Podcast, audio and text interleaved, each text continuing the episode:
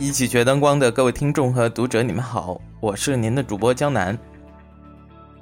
上两期节目中，九零后的张一凡讲述了他作为新晋灯光师的经历，我也分享了一点我们在做直播节目时的心得。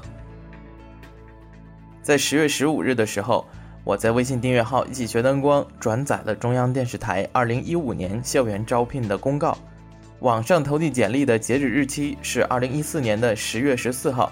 也就是上星期五，不知道各位同学有没有积极参与呢？在今天，我就结合自己参加 CCTV 招聘的经历，跟大家分享一下需要注意的问题。本期节目由手机软件口袋留学特约播出。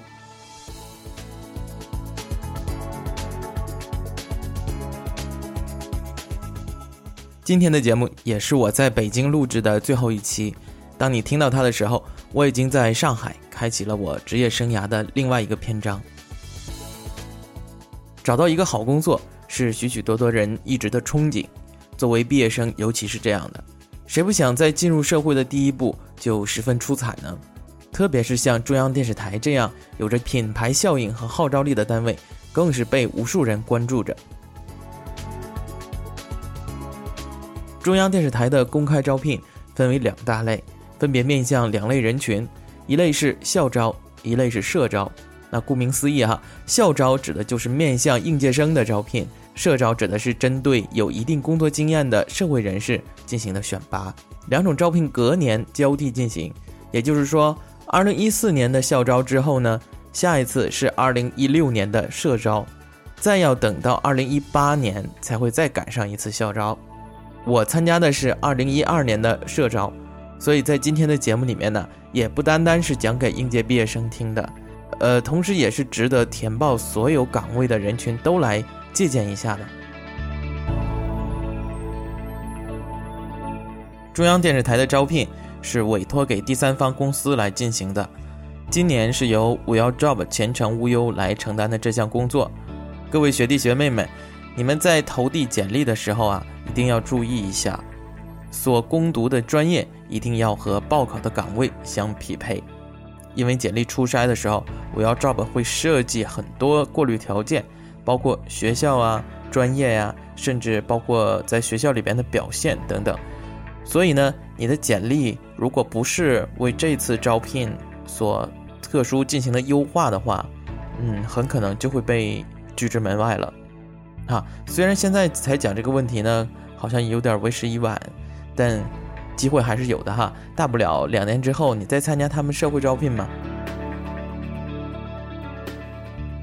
通过了初筛的同学呢，会接到前程无忧央视项目组的电话通知，告诉你要什么时间去什么地方参加笔试。一般的时候啊，会在发出通知的呃半个月之后啊进行笔试。笔试的内容呢，包括了专业知识、综合能力和英语。呃，专业知识我就不多说了。既然大家还都是大学生，那书本上那些东西应该都轻车熟路了。综合能力和英语这部分呢，跟国考很相似，呃，都是客观题目。呃，先考综合能力，再考英语，都是在同一天的一个上午举行的，中间没有休息。啊，综合能力考试呢是一百二十道题，时长一百二十分钟；英语呢也是一百二十分钟。但当时我们那套题啊，考官觉得有点难啊，所以全体增加了，延长了半个小时的时间。也就是说，这四个半小时里面，你要保持大脑的高速运转，并且你连去卫生间的机会都没有。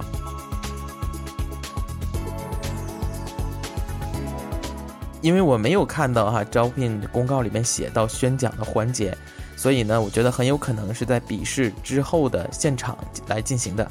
这个宣讲环节。会有各部门的业务领导来介绍一下他们的概况，你要重点听一下所招聘的职位的工作内容，以及他们所描述的东西跟你想象的东西是否相符。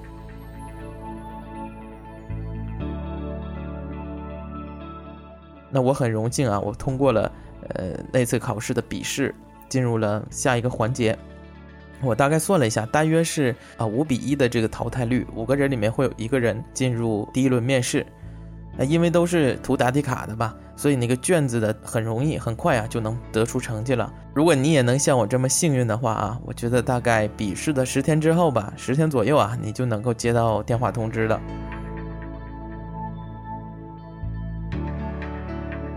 那面试呢是选在一个酒店里面进行的，到了酒店之后，你要先签到，然后在候场的地方安静等着叫你的名字就行了。面试呢采用的是多面一的形式。大概会有十个考官哈，二十只眼睛同时看着你，啊，不用紧张哈。他们当中有许多人是不提问题的，比如说有两个人应该是前程无忧的工作人员，嗯，他们只负责分发简历啊、记录现场情况啊等等。还有几位领导啊，是属于陪审团成员，呃，他们有可能不是你的直接领导，也有可能是其他部门的。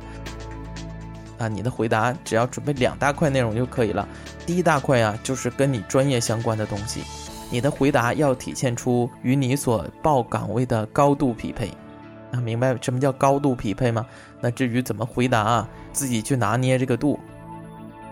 第二大板块呢，就是人力资源部门的结构性问题。啊，这个网上也都有，好好用自己的话说出来就可以了。那么面试顺利通过之后呢，还会有复试，复试通常就是二比一的淘汰率了。这个时候啊，其实主要看的就不是你的个人能力的问题了，而是重点要看你个人的感觉跟用人部门这个 feel 啊合不合。再之后呢，就要进行体检和政审环节。但不幸的是呢，我就止步于复试了，后面的体检等等就都没有参加过。